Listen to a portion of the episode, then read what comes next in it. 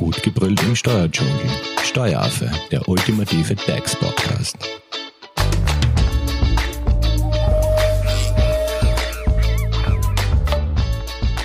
Hallo und herzlich willkommen beim Steueraffen. Egal wo man unterwegs ist, an Weihnachtsdeko und Co. kommt man derzeit nirgends mehr wo vorbei. Überall leuchten uns ja schon die Christbaumkugeln entgegen, der Vanillekipfelduft liegt in der Luft. Zeit sich also, um Weihnachtsgeschenke Gedanken zu machen, oder? So ist es auch in vielen Unternehmen. Weihnachtszeit ist Zeit des Schenkens. Damit es aber nicht heißt, geschenkt ist zu teuer, wollen wir in dieser Folge herausfinden, was es bei Geschenken an Mitarbeiter und Kunden zu beachten gilt. Zu Gast im Studio ist unsere Expertin Magister Jessica Garmani-Hofer von Hofer Leitinger Steuerberatung. Und wir wollen jetzt herausfinden, worauf muss man bei Geschenken an Mitarbeiter achten. Hallo Jessica. Hallo Simone. Richtig schenken. Was muss man eigentlich bei Weihnachtsgeschenken an Mitarbeiter also beachten? Da gibt's äh, vereinfacht gesagt drei wichtige Voraussetzungen. Das ist zum einen einmal ein Freibetrag, dann muss man ein bestimmtes Gruppenmerkmal erfüllen und es muss sich um eine taugliche Sachzuwendung handeln. Der Freibetrag, den man beachten muss, sind 186 Euro pro Kalenderjahr und pro Mitarbeiter. Und Gruppenmerkmal bedeutet, dass ich nicht einzelne Mitarbeiter individuell sozusagen beschenken darf, sondern ich muss entweder alle Mitarbeiter oder Gruppen von Mitarbeitern beschenken. Und was sind jetzt beispielsweise taugliche Sachzuwendungen? Ja, taugliche Sachzuwendungen sind eben insbesondere Gutscheine oder Geschenkkörbe, aber auch Autobahnvignette und auch Goldmünzen oder Golddukaten zum Beispiel sind auch sehr beliebt. Zählen jetzt dazu auch Bargeldgeschenke? Nein, Bargeldgeschenke gehen nicht und auch gehen nicht Gutscheine, die eben in Bar abgelöst werden können. Das ist nicht möglich. Wie sieht's jetzt aus, wenn man dem Mitarbeiter aufgrund eines besonderen Anlasses etwas schenken möchte? Also beispielsweise zur Geburt seines Kindes, Abschluss einer Berufsausbildung oder Geburtstag, Jubiläum etc. Ähm, sind da keine abgabenfreien, also zählt es auch zu den abgabenfreien Zuwendungen oder? Ja, das ist eben nicht möglich. Es kommt zu einer Praxis, sage ich jetzt einmal, sehr häufig vor, dass man eben die Mitarbeiter auch individuell eben zu besonderen Anlässen beschenken möchte. Da ist aber dieser Freibetrag nicht anwendbar, weil eben dieses erwähnte Gruppenmerkmal nicht erfüllt ist. Ich muss eben wirklich alle Mitarbeiter oder Gruppen von Mitarbeitern beschenken und kann nicht individuell entlohnen. Da gibt's nur seit dem Jahr 2016 einen zusätzlichen Freibetrag, kann man sagen, aber da ist eben die einzig, der einzige Grund eben für diesen zusätzlichen Freibetrag ein Dienstnehmerjubiläum. Also das ist zwar auch eine individuelle Belohnung, sage ich jetzt einmal, mhm. aber da gibt's eben eine eigene Ausnahme dafür, da kann man zusätzlich 186 Euro dem Mitarbeiter schenken. Das geht los beim zehnjährigen Dienstnehmerjubiläum, aber das ist eben die einzige Möglichkeit, wo ich eben wirklich den Mitarbeiter abgabenfrei zusätzlich beschenken kann. Ansonsten sind eben alle zusätzlichen Geschenke, die ich eben individuell an einen Mitarbeiter äh, leiste, werden dann eben wie Gehalt sozusagen zu behandeln. Okay, aber auch wenn ich jetzt jedem Mitarbeiter, wenn er Geburtstag hat, das gleiche schenke, ist dann nicht auch so eine Art Gruppenmerkmal erfüllt? Nein, das ist dann trotzdem eben, sage ich jetzt einmal, eine individuelle Leistung. Okay, kommen wir jetzt zurück zu den Weihnachtsgeschenken.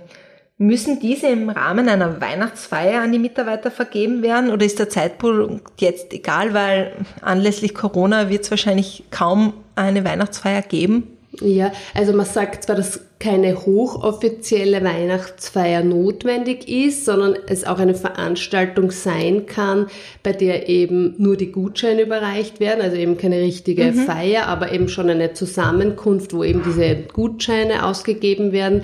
Ich sage mal, das wird aber heuer zum Beispiel sicher auch nicht wirklich ein Kriterium jetzt sein. Heuer wird es gar keine Feiern höchstwahrscheinlich geben und auch eben keine Zusammenkünfte. Und da wird es dann meiner Meinung nach egal sein, ähm, es wird dann keine Voraussetzung mehr sein, meiner Meinung nach, dafür, dass diese Gutscheine oder diese Weihnachtsgeschenke eben weiterhin abgabenfrei sind. Okay, gut. Was ist, wenn ich jetzt anstelle von Gutscheinen an meine Mitarbeiter ähm, einen Kurzurlaub quasi schenke, wie eine Skiwoche? Also ich lade meine Mitarbeiter auf die Skiwoche ein und übernehme dafür alle Kosten. Ist auch dieses Geschenk abgabenfrei? Das beurteilt man dann eigentlich nicht mehr als Geschenk, sondern dafür gibt es einen eigenen Freibetrag. Und zwar gibt es einen zusätzlichen Freibetrag von 365 Euro pro Kalenderjahr und teilnehmenden Mitarbeiter eben für Veranstaltungen. Und unter diese Veranstaltungen fallen eben ein Sommerfest, eine Weihnachtsfeier, aber eben auch ein Skiwochenende mit der ganzen Firma oder eben mit einer Gruppe von Mitarbeitern.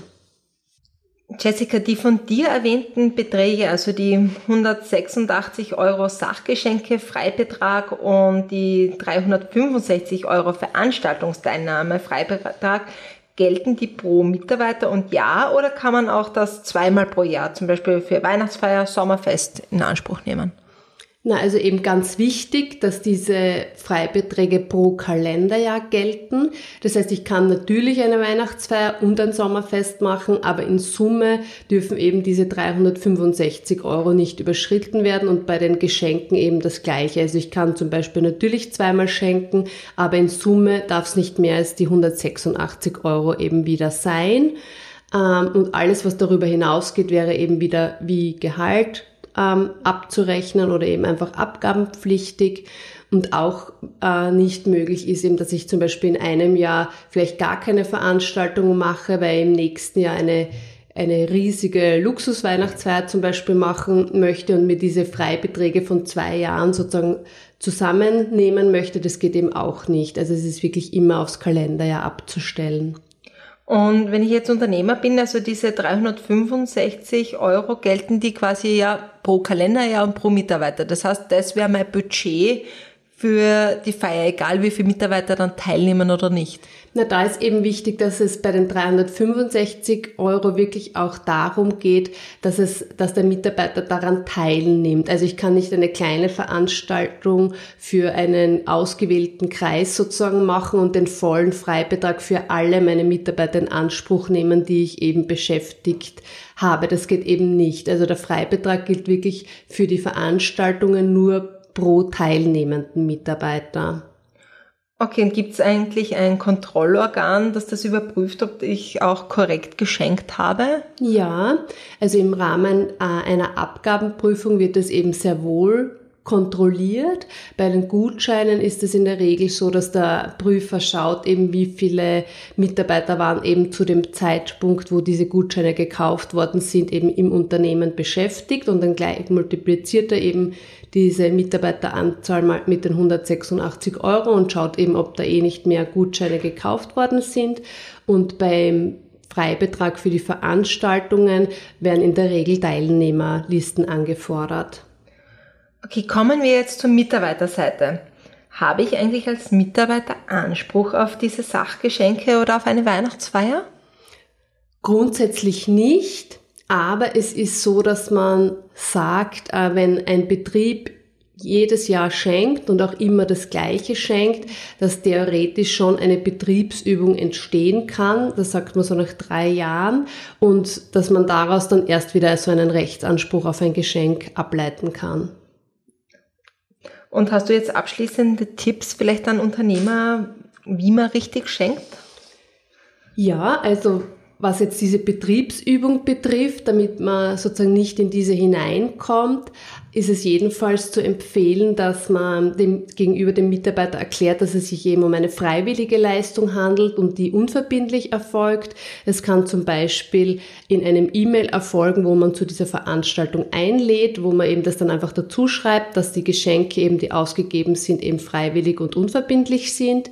Und zusätzlich sollte man eben unbedingt die Freibeträge beachten, das erwähnte Gruppenmerkmal erfüllen und eben bei den Feiern Teilnehmerlisten führen, damit man eben für eine Prüfung da gerüstet ist. Ja, perfekt. Also somit steht einer Weihnachtsfeier vielleicht nächstes Jahr oder eben Weihnachtsgeschenken dann nichts mehr im Wege. Genau. Wenn es jetzt natürlich Fragen gibt zu den äh, Sach ähm, Geschenken oder zu den Veranstaltungen und den Freibeträgen. Ihr könnt Jessica natürlich erreichen. Unter welcher E-Mail-Adresse bist ja. du gut erreichbar? Also gerne per E-Mail unter office.hoferleitinger.at könnt ihr uns gerne Fragen stellen.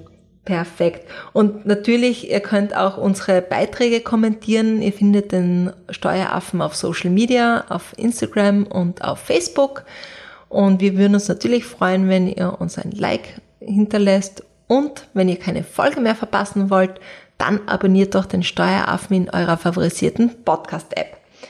Im zweiten Teil zum Thema steuerfrei schenken, da rücken wir jetzt nicht die Mitarbeiter, sondern die Kunden in den Fokus. Das heißt, da schauen wir uns da genauer an, was man beachten muss, wenn man Weihnachtsgeschenke an seine Kunden verteilt. Also, reinhören.